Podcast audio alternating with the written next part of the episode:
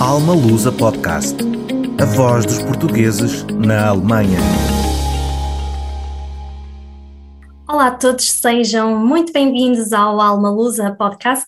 O meu nome é Sofia e hoje temos aqui como nosso convidado Vítor Vieira. Olá, Vítor, muito bem-vindo. Olá, boa tarde. Vítor, o Vítor é um madeirense, como uh, já falamos. Uh, Vítor, queres contar-nos um bocadinho do teu percurso um, aqui na Alemanha? O que é que te fez um, vir de uma ilha tão bonita como a Madeira para um país tão cinzento como a Alemanha? Claramente não foi o tempo. Uh, não, isto é, é fácil olhar para trás e ver todas as decisões que tomei, tanto a nível pessoal como profissional, que me levaram a, por este caminho. Mas na altura em que se toma a decisão, não se consegue ver o que é que vai realmente acontecer. E, um, pronto, na, na, verdade, eu quis uh, estudar fora da Madeira, uh, porque já conhecia a ilha há 17 anos, já estava na altura de abrir um bocadinho mais os horizontes e por isso queria estudar uh, no Portugal continental e acabei, portanto, por fazer um, Engenharia Eletrotécnica e Computadores na FEUP, no Porto. Uh, o que foram anos muito bem passados e, e, logo depois disso eu queria uma experiência internacional. Uh, aqui eu posso recomendar vivamente o programa Network Contact, onde eu fiz parte da oitava edição. Hoje em dia o programa já foi renomeado e chama-se Inove Contact. Um, e fui enviado para a Alemanha. Ora, se eu tivesse direito de escolha neste programa, eu teria dito que queria ir para o Japão. O mais longe possível, o mais alienígena possível, porque esse é que era o desafio.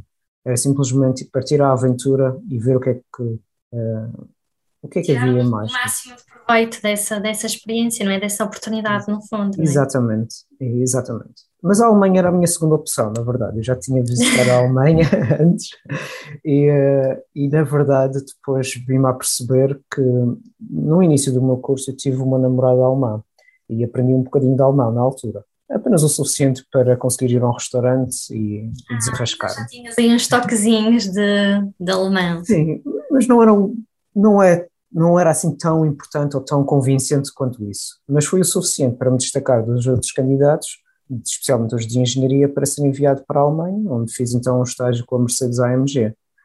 Um, isto já foi em 2005. E nessa altura, uh, a Mercedes até uh, não estava a contratar, foi uh, despediu 8 mil trabalhadores lá em Stuttgart nesse ano. Uh, houve assim umas estranhas remodelações e eu ingressei então um programa de doutoramento na Universidade de Heidelberg. Um, isto porque eu senti que um ano não é de maneira nenhuma possível aprender alemão. Uh, por muito boa vontade que uma pessoa tenha, uh, mesmo já tendo algum pequeno conhecimento, é preciso aulas intensas. É? E é preciso tempo também, porque o tempo é que nos vai dar ali um, as experiências, uh, os contactos, uh, e há Exatamente. coisas que não, não é hipótese, não é? Podemos estar ali 24 horas, são 24 horas. Uh, Costuma-se dizer, quando nós começamos a. Um, a sonhar em alemão é, significa que já, já começamos a dominar a língua, não é? Mas de facto precisamos ali um bocadinho mais de tempo para dominar uh, aqueles Sim. temas que sejam além do, do básico, não é? Do dia a dia.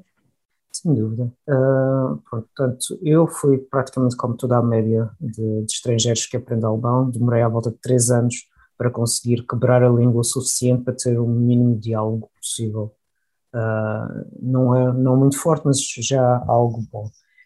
Uh, reconheço por outros amigos meus uh, que têm um, um ouvido particular que conseguiram num ano e meio de intensivo só falar alemão, por mais mal e porcamente que seja o seu sotaque e a sua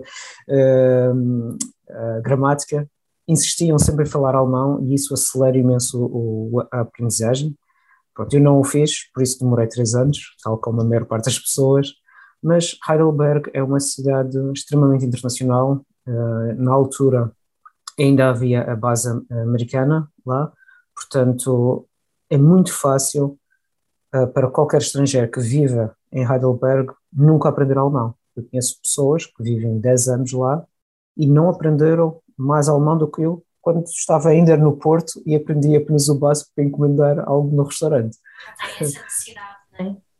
Exato, não há uma necessidade muito forte. No entanto, se é uma, uh, assim que nos apercebemos que conseguimos ganhar muito mais experiência, exposição uh, e desfrutar do lugar onde nós estamos quando conseguimos dominar minimamente a língua, abre um, uns panoramas e os horizontes muito, muito.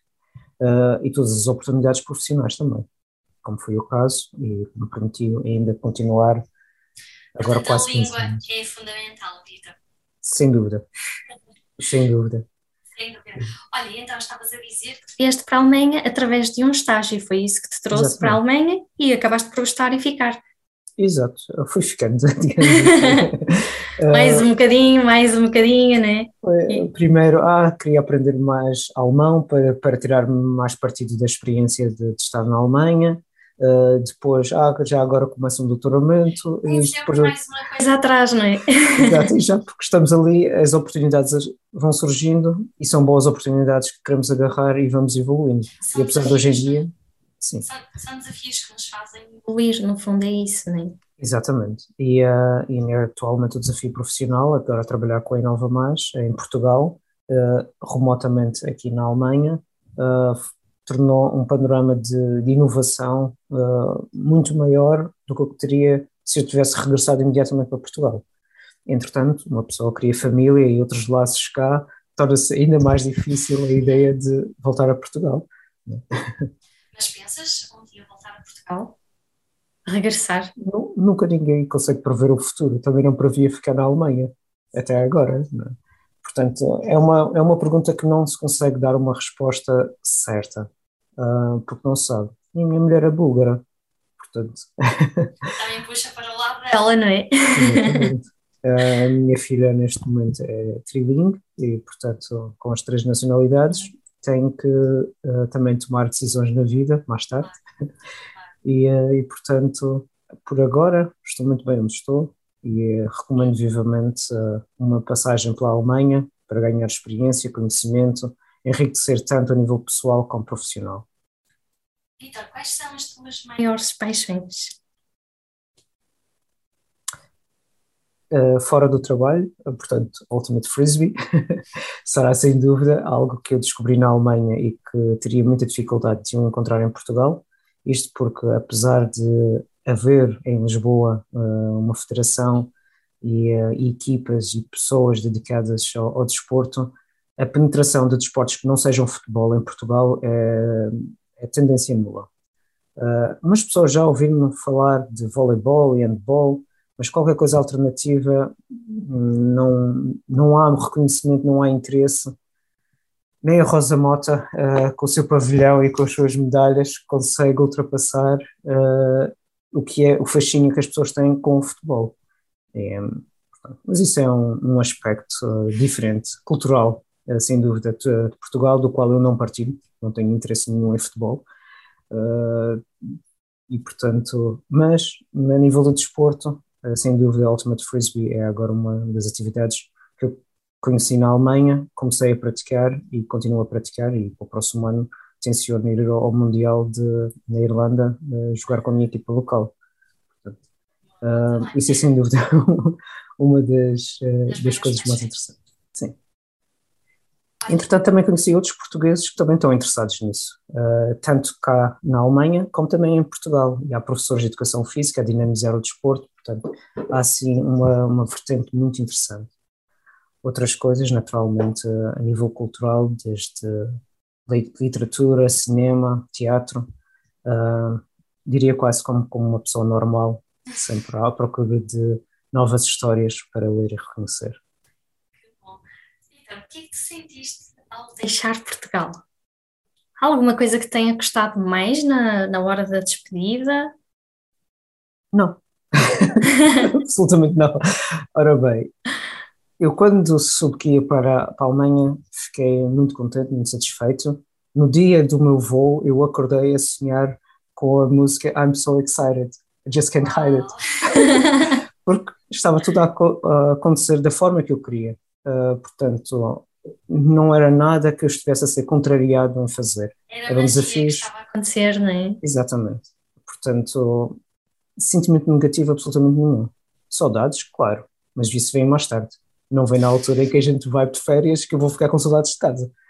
Sim, sim, sim, sim. E acho que enquanto estamos na, na, à descoberta, não é? Aqueles primeiros tempos que ainda são um bocadinho longos, não é? Uh, isto aqui, a, a adaptação demora sempre aqui pelo menos uns 3, 4 anos, pelo menos. Estamos sempre a descobrir coisas novas e, e acho que uh, para quem gosta de viver fora do país, uh, a saudade e estas coisas ainda ficam aqui um bocadinho calmas. Claro, especialmente perante a família e amigos que deixamos para trás, isso são irrecuperáveis uh, e, portanto, dessa forma não podemos nunca ultrapassar. Mas se focarmos demasiado nisso, também nunca saímos do nosso ponto onde nascemos, onde nem sequer podemos mudar de cidades. Exato. Ter mudar de cidade dentro do país parece uma, uma tarefa impossível pronto, eu tenho agora. Estou a rir disso porque eu dizia hum. também em Portugal que ai, eu não quero uh, ir trabalhar para Lisboa. Eu sou, sou de, de, do Norte também, dizia sempre, eu não queria trabalhar para Lisboa. É tudo muito diferente, é demasiado megalómano, não? E o que é que eu fui fazer? Vim para a Alemanha e a minha primeira entrevista de trabalho, imagina, foi no aeroporto de, de Frankfurt.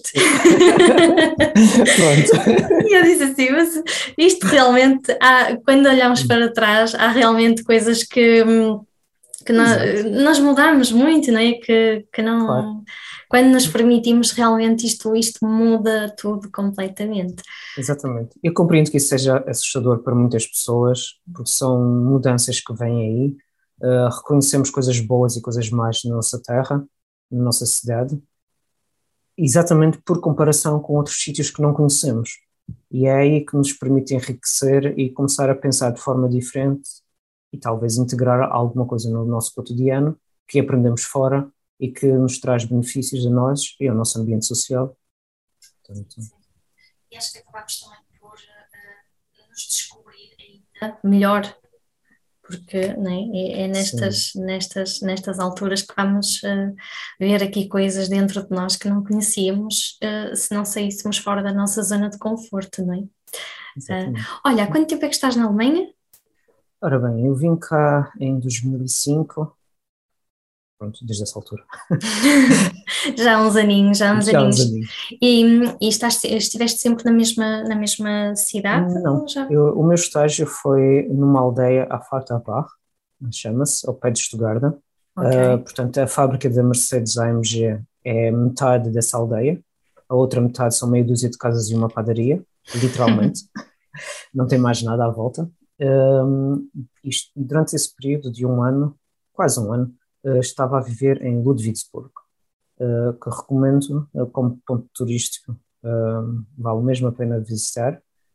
E, e depois, quando fui para fazer o, o doutoramento em Heidelberg, fiquei em Heidelberg. E desde essa altura. Notas muita diferença desses sítios por onde passaste? Diferença em que sentido? Um, em termos, si? sim, entre si, porque uma vez que a Alemanha está dividida em estados, não é? Uhum. Um, por vezes nota-se muita diferença, como é que cada estado funciona.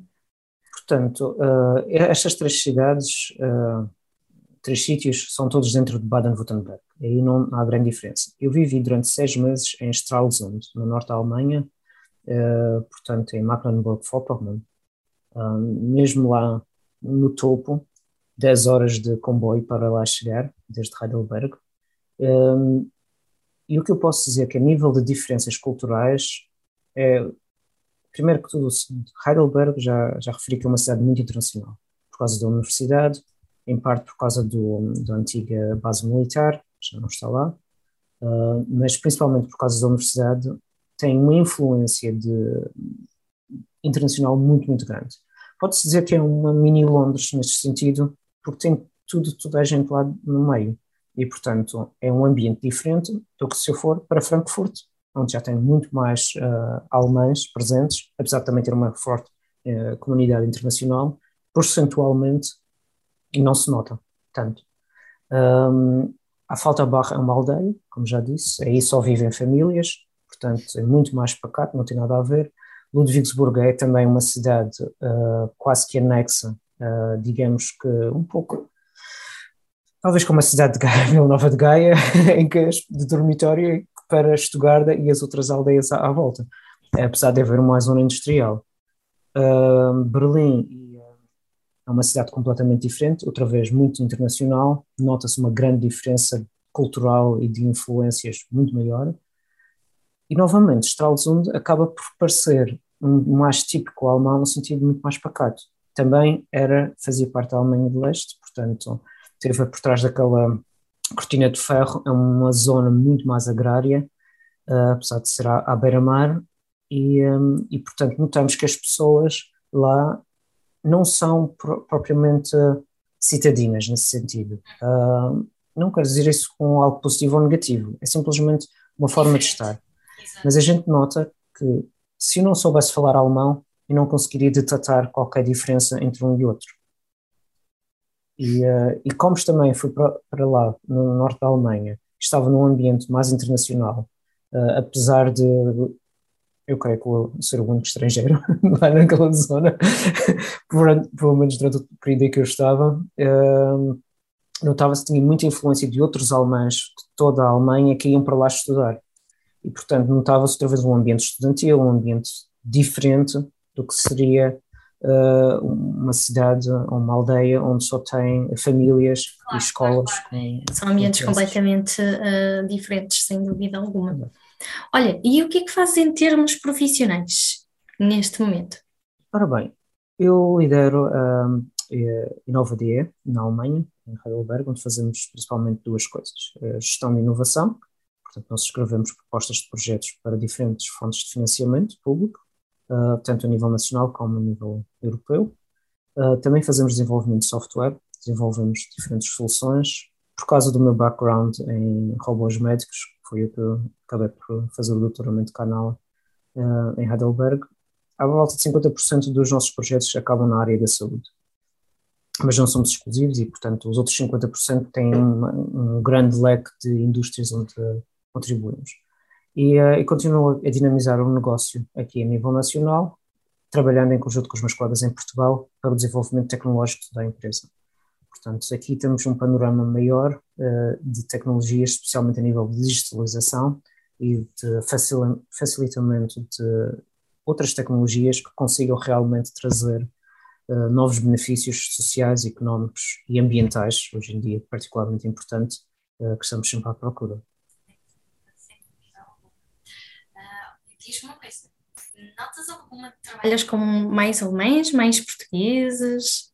Hum, Pronto, devido à, função que eu exerço aqui, os clientes são principalmente alemães, empresas alemãs, universidades, um, e, e, portanto, como é um ambiente também bastante internacional, dentro desses grupos, de, principalmente predominantemente alemães, há outras pequenas divisões e há, uh, uh, portanto, empreendedores de todo o mundo que vieram para a Alemanha criar as suas empresas e que também procuram este tipo de apoios financeiros para poder trazer as suas startups para a frente do qual eu trabalho muito bem com eles em inglês, principalmente porque eles ainda não aprenderam alemão, enquanto que outras empresas que já estão estabelecidas cá na Alemanha, uh, pronto, lido com eles principalmente em alemão.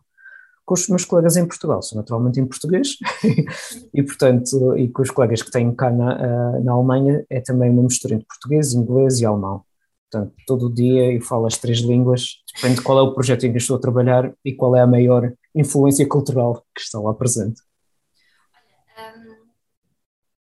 alguma diferença em termos laborais uh, da Alemanha para Portugal? Não sei se tiveste assim um, um grande contacto em Portugal em termos uhum. de, de, trabalho, não é? Para que possas fazer essa comparação, mas. Uh, é difícil fazer uma comparação direta, porque não tive uma experiência profissional em Portugal uh, tão dedicada ou tão prolongada o suficiente para poder fazer uma avaliação concreta o que consigo fazer é uma comparação uh, perante os meus colegas e, e amigos que estão em Portugal e as condições em que eles uh, enfrentaram. Alguns deles que emigraram para outros países também foram, sem ser a Alemanha, à procura de novos desafios profissionais, principalmente por causa da falta de oportunidades em algumas regiões em Portugal. E são são situações que se passaram nos últimos 15 anos, de, não direi que é uma moda, mas são ondas, uh, em que há situações uh, mais problemáticas, e agora tivemos o Covid, uh, portanto, a indústria de, do turismo sofreu imenso com isso, um, e também a gastronomia, por esse aspecto, portanto, as pessoas que estavam afetas dentro desse ambiente tiveram que procurar outras oportunidades profissionais no outro lado, ou dentro do país ou fora. Portanto, a nível salarial, a nível de condições de trabalho, eu diria que pronto, os níveis salariais e a qualidade de vida é bastante diferente entre a Alemanha e Portugal. Isso é claro. Sensivelmente o dobro tem em Portugal. Isso não mudou nos últimos 15 anos. Na verdade, se posso dizer, é que Portugal melhorou mais rapidamente uh, do que a Alemanha.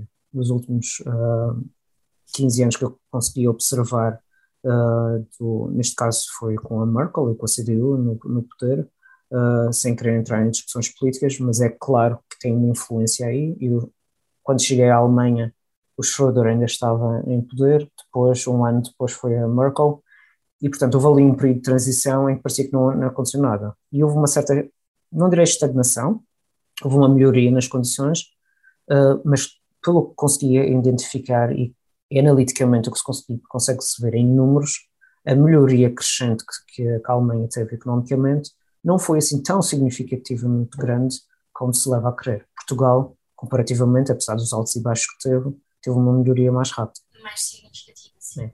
Uh, nesse aspecto tem muito a ver com o facto de muitas empresas terem voltado a Portugal e criado lá postos de trabalho em virtude, especialmente vindo de países de Escandinávia e de outros países onde os salários são consideravelmente mais elevados, onde podem facilmente pagar o dobro do salário em Portugal e continuam a ser três vezes mais barato do que nos países de origem.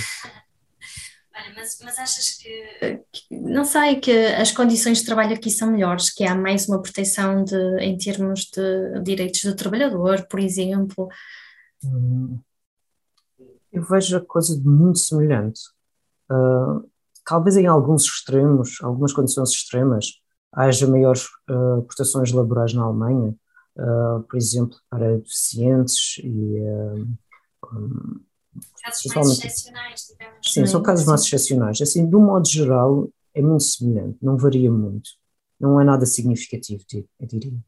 O que tem, principalmente a nível significativo, e, e que Portugal aqui pode aprender com a Alemanha, é sem dúvida a questão da paternidade paternidade barra maternidade.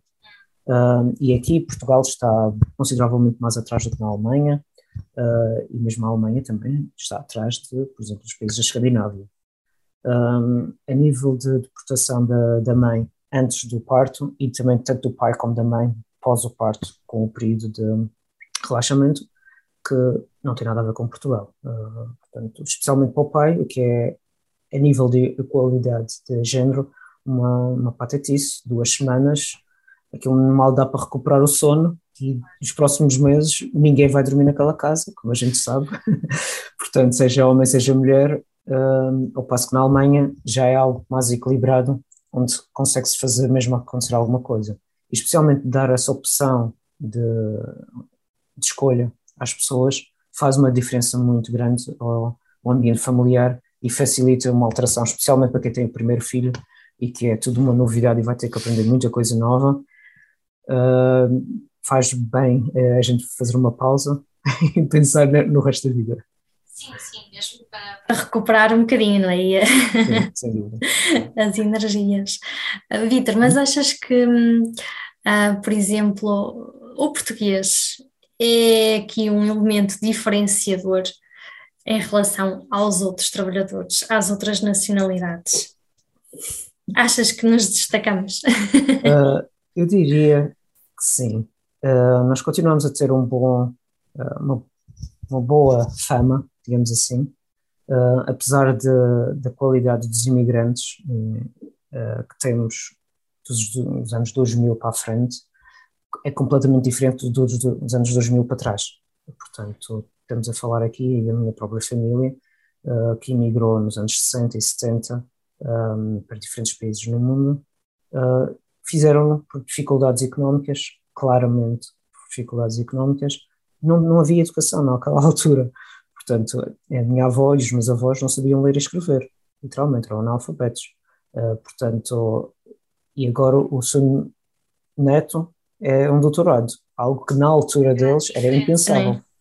Uh, portanto, não, a qualidade de, de, especialização laboral é totalmente diferente. E, um, e há um certo estereótipo português que nós conseguimos aproveitar muito bem. Uh, e que temos demonstrado isso, felizmente, pelo mundo fora. Uh, naturalmente, os estereótipos valem o que valem, não é? é apenas um ponto de partida para uma pessoa ter uma ideia. e também temos uma capacidade de integração dentro do, do tecido social local muito grande. outra vez, pessoas são pessoas e, portanto, claro. não podemos. as generalizações pecam por erro muito grande. dúvida, sem dúvida. O que é que é para ti uh, fundamental um, ou o que é que torna uh, para ti um, um, trabalhador assim diferenciador dos demais? Eu diria que era a capacidade de prever o que é que é preciso ser feito e fazer-o antes de ser necessário. E isso também tem de ser reconhecido por parte da chefia como uma qualidade ímpar em todo, em todo o resto digamos, nós temos esse clássico do, do pessoal de IT em que ninguém nota que eles, o que eles fazem até as coisas começarem a dar buraco. Pronto. Uh, exatamente reconhecer que certas pessoas têm funções e têm uh, desempenham um trabalho preventivo antes do problema surgir é extremamente importante do que estar sempre a limpar depois da, da coisa dar ir para o buraco. Exato. Portanto, isso é, é uma particularidade muito importante um, e que tenho reconhecido dentro de todos os ambientes de trabalho onde, onde estive, desde académicos até empresariais e industriais, uh, e reconheço também em conversas com, com outras empresas que exatamente essa capacidade de, de desempenhar a função pretendida, desempenhá-la bem, para o que é, mas também olhar um bocadinho além do que é que está para fazer e prever o trabalho que vai acontecer e já tê-lo feito antes de ser feito, se é necessário fazer. Um, e de um modo geral, muitos portugueses que eu conheço têm essa capacidade. Não sei onde é que aprendemos, se é em casa, se é na universidade. Acho que está no sangue mesmo. Talvez seja algo mesmo social um, e é bastante interessante ver isso. Sim, eu acho que isso é de facto uma das coisas que nos diferencia. Um, olha, e tu achas que a Alemanha é de facto, como muita gente diz, um país de oportunidades?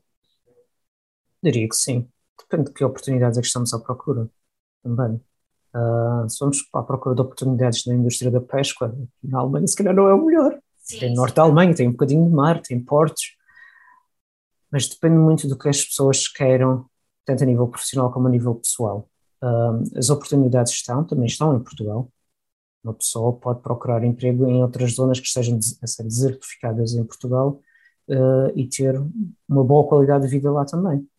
Uh, portanto, não é uma, uma qualidade exclusiva da Alemanha, mas ela existe. Para quem procura, encontra. E tu achas que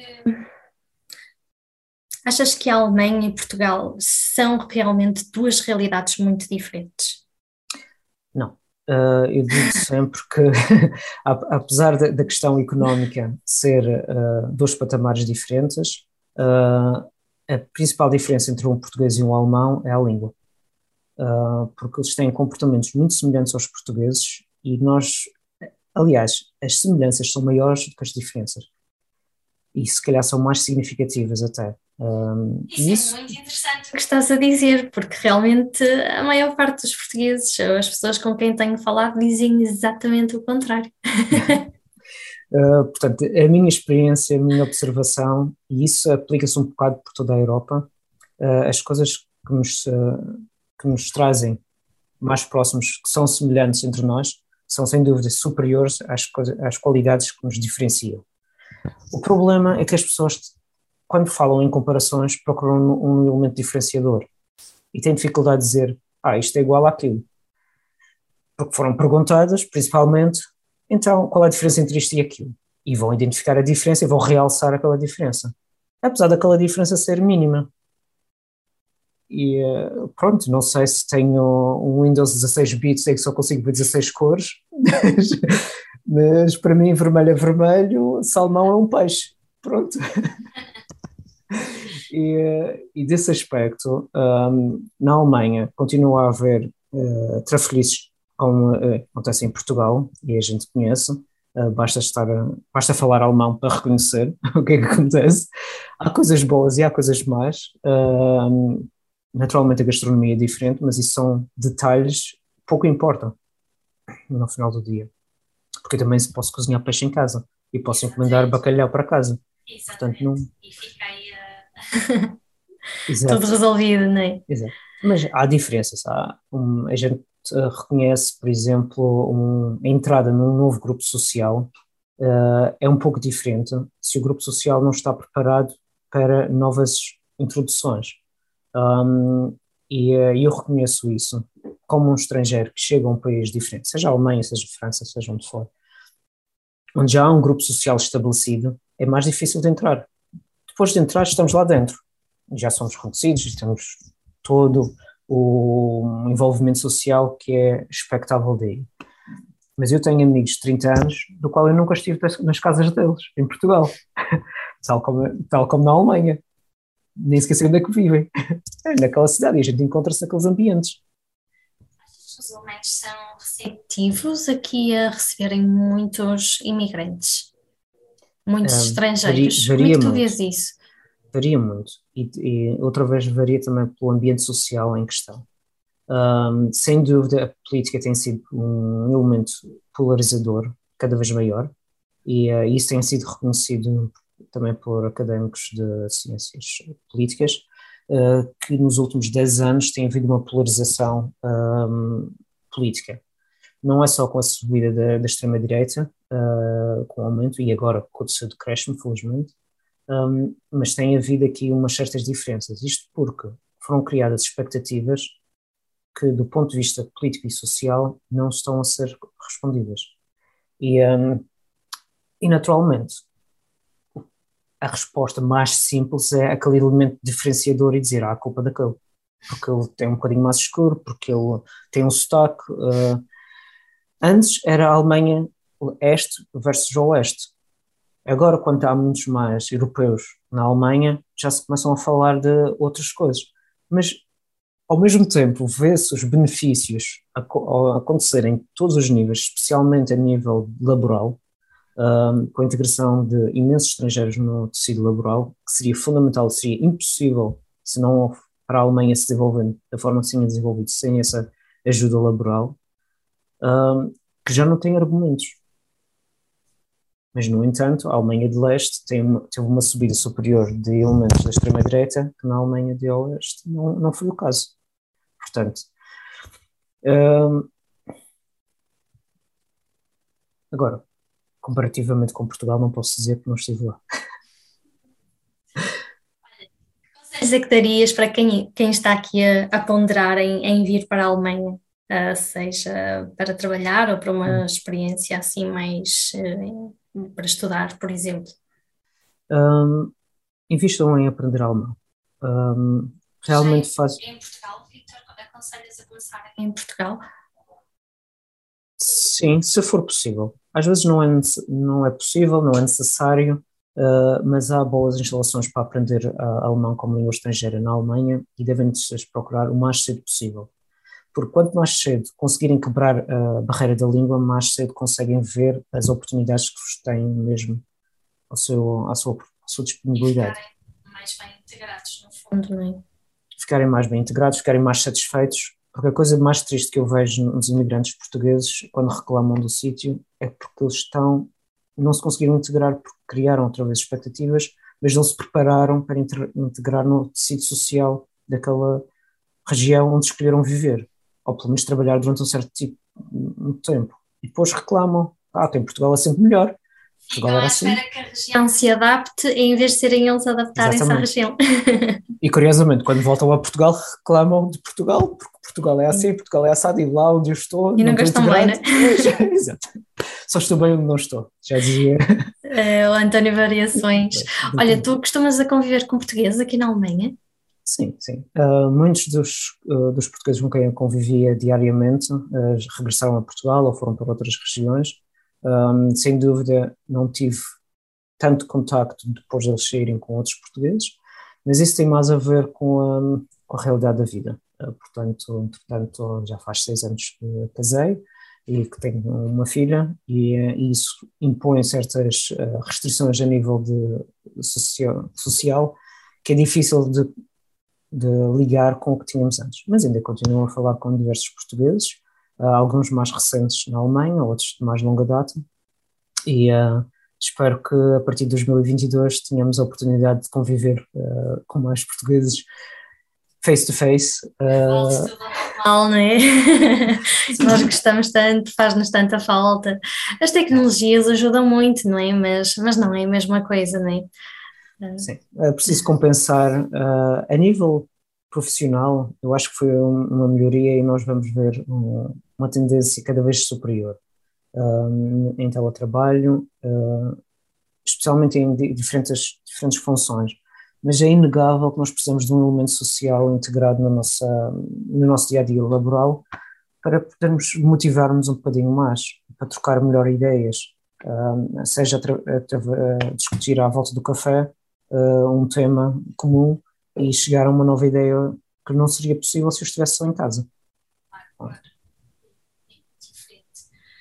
teu ponto de vista, Rita, vale ou não a pena sair de Portugal? Tudo vale a pena se a alma não é pequena. Oh, muito bem!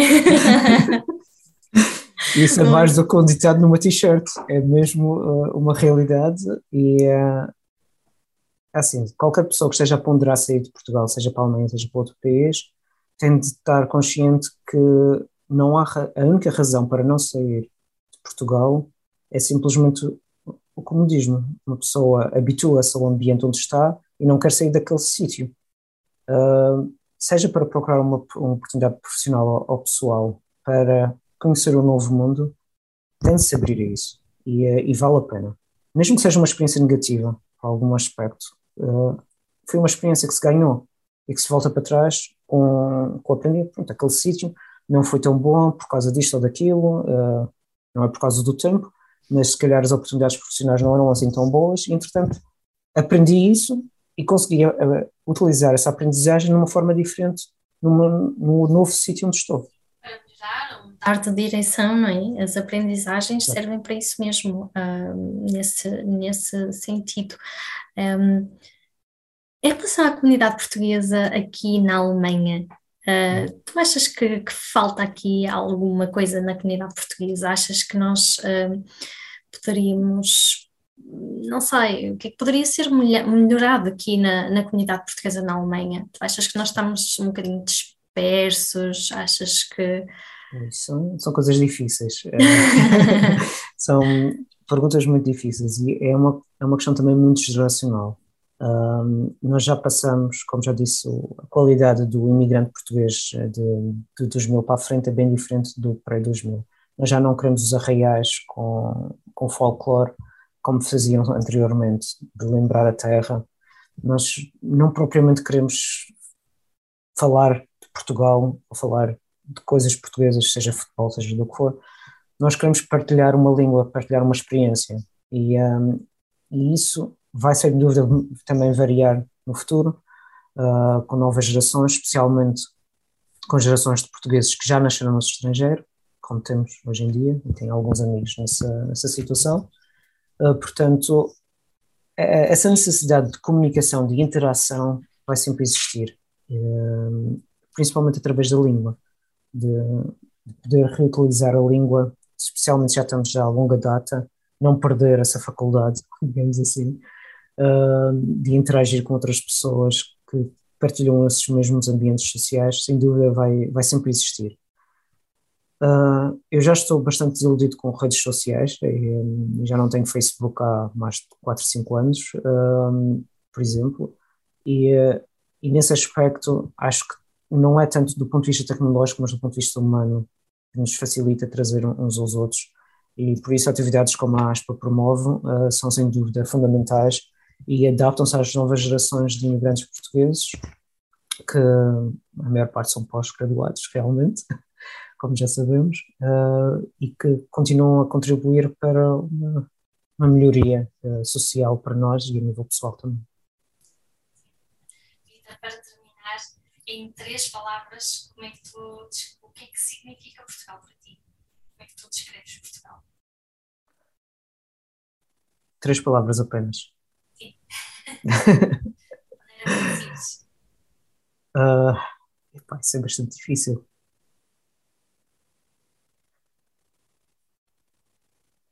Digamos. Ui. isso é mesmo difícil. Vamos bloquear agora. Não, é porque Portugal representa imensa coisa. Uh, para mim, pessoalmente, uh, e em três palavras é muito difícil de, de buscar. Uma palavra vai ser sem dúvida saudade, não coloco em primeiro lugar, uh, talvez em terceiro ou segundo, uh, porque tem a ver com o nosso local de nascimento e crescimento. Portanto, isso é inegável. Um, continua a ser o sítio do coração, uh, portanto, não, não há nada que, que o vá substituir, por muitos anos que fico na Alemanha. mas é difícil poder dizer uma terceira palavra, Portugal é Portugal. Nós nascemos lá, pronto. Assim, não digo isso nem, nem com um excesso de orgulho, nem com vergonha. É o que é. Da mesma maneira que a minha genética foi dada pelos genes dos meus pais, eu nasci em Portugal, sou português. Ponto final. Uma outra paixão, uh, sem dúvida, que tenho era a, é a fotografia. Uh, portanto, ao longo do, dos anos, desde 2000 até, até agora, continuo a tirar muitas fotografias. Uh, teve um pico por volta de, no nascimento da minha filha, sem dúvida, onde os livros de fotografias abundam, um, e, e, nestes últimos anos tem sido um bocadinho mais difícil de continuar a ter a, mesmo, a mesma produção uh, fotográfica que tinha antes, mas é algo que sem dúvida uh, continua-me a motivar e a fazer uh, novas experiências e novos álbuns, novos conceitos, por assim dizer, de coisas que tenho visto e observado mas sem dúvida que sensivelmente nos últimos 10 anos tenho investido imenso mais em fotografia de desporto com, com Ultimate Frisbee, onde eh, então é muito mais eh, dinâmico ver eh, as situações de, de jogo em perspectivas diferentes do que estar simplesmente na sideline ou então estar mesmo a jogar. É uma coisa que, Olha, que continua me Essa, essa paixão pela fotografia? Olha, começou em 2000, literalmente em 2000, quando vim a primeira vez à Alemanha. Um, ainda estava a estudar, na altura no Porto, uh, e levei a câmera fotográfica do meu pai, uh, não tinha nenhuma câmera digital, e comecei a fazer pequenas experiências uh, lá aqui na Alemanha, e gostei de, de, brincar com isso. Um ano depois, quando fui a Nova York, recentemente, comprei a minha primeira câmera digital, onde então comecei a ter, a ter maior uh, liberdade criativa, digamos assim, de tirar fotografias e apagar e aprender a, a, tirar fotografias de forma diferente, a controlar a máquina de uma maneira diferente, até o ponto em que arranjei uma máquina cada vez melhor um, e tentar melhorar também o que queria representar na, na fotografia. Um, pronto, entretanto, porque eu já vi uh, o teu álbum, para quem não sabe, tu tens, tens uh, eh, um, tudo online, já não sim, me recordo qual é que é o endereço, queres dizer-nos vitorvieira.com Tão simples quanto isso, não é? e podemos ver essas fotografias todas, Exato. que realmente tens ali um, um, álbuns bastante, bastante interessantes. Uh, em, uh, eu fui ao Japão em 2000 e, foi? 2018 uh, em que pude comprar novo equipamento lá, uh, em segunda mão, mas uh, em ótimas condições, e então pude começar a tirar outras fotografias, e como referi no desporto, com uma tela zoom mais distante, mas a fazer coisas interessantes que não conseguia fazer antes, e onde continuo a gastar imenso tempo do pouco tempo disponível que tenho. Investir, investir, investir. Sim, sim. É diferente, é diferente. Mas há alguma coisa que te dê assim mais prazer fotografar? Porque eu vi que realmente tu um, ah. tiras uh, fotografias a, a, coisas mesmo muito diferentes, não é? Sejam a flores, Exato. a insetos. Uh... Sim, eu fotografo tudo o que me uh, captura a atenção, principalmente a nível de paisagístico e a nível de desporto, sem ser os temas atuais mais predominantes um, criei algumas coleções também de algumas curiosidades que tenho visto, seja desde insetos, borboletas, vida animal, como também uh, tinha uma coleção para janelas, uh, em que não é simplesmente a janela, mas é o contexto da janela, ter um, ali um foco que de alguma forma traz a atenção àquele ponto de uma curiosidade de querer saber o que é que está lá dentro, uh, sem querer entrar na, na, fotografia noturna, mas é entrar naquele uh, lusco-fusco em que nós estamos a ver que já está a ficar uh, escuro o suficiente para que dentro de casa a gente ligue as luzes, então cria-se um ponto de curiosidade. Tenho investido algum, algum tempo aí em, em trazer algumas perspectivas interessantes, algumas curiosidades, digamos assim. E pronto, são coisas com que me vou entretendo. O ponto de conexão é a curiosidade que, que desperta. Podemos falar também é. em emoções? Ou não vamos é um, é, um, é um, trabalho, é um trabalho pessoal, digamos assim. Não tenho qualquer intenção de agradar outra pessoa senão a mim próprio. É, aquilo é um trabalho perfeitamente egoísta, não é publicado em lado nenhum. Um, cheguei a fazer uma exposição fotográfica com outros fotógrafos portugueses, inclusive em Heidelberg, há muitos anos atrás, um, mas continua a ser um, um passatempo para mim.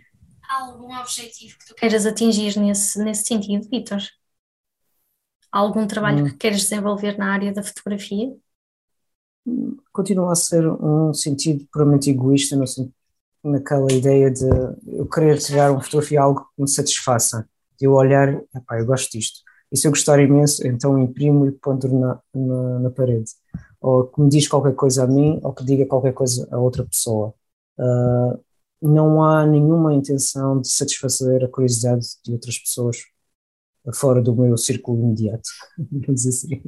Ok, muito bem. Então já sabemos, quem quiser ver um bocadinho dessas, dessas fotos, basta visitar-te em vitorvieira.com e, e, já podemos entrar um bocadinho aí no, no teu mundo.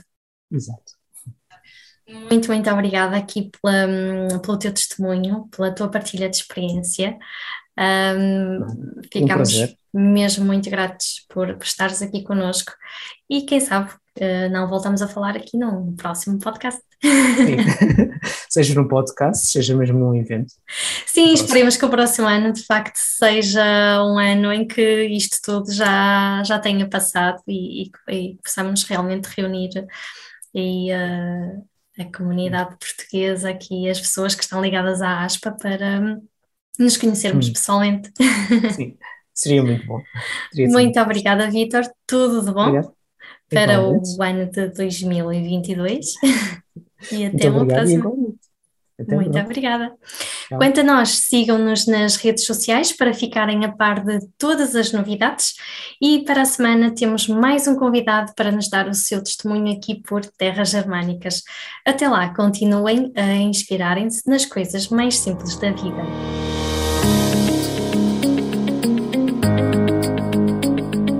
Alma Lusa, porque acreditamos no futuro em comunidade.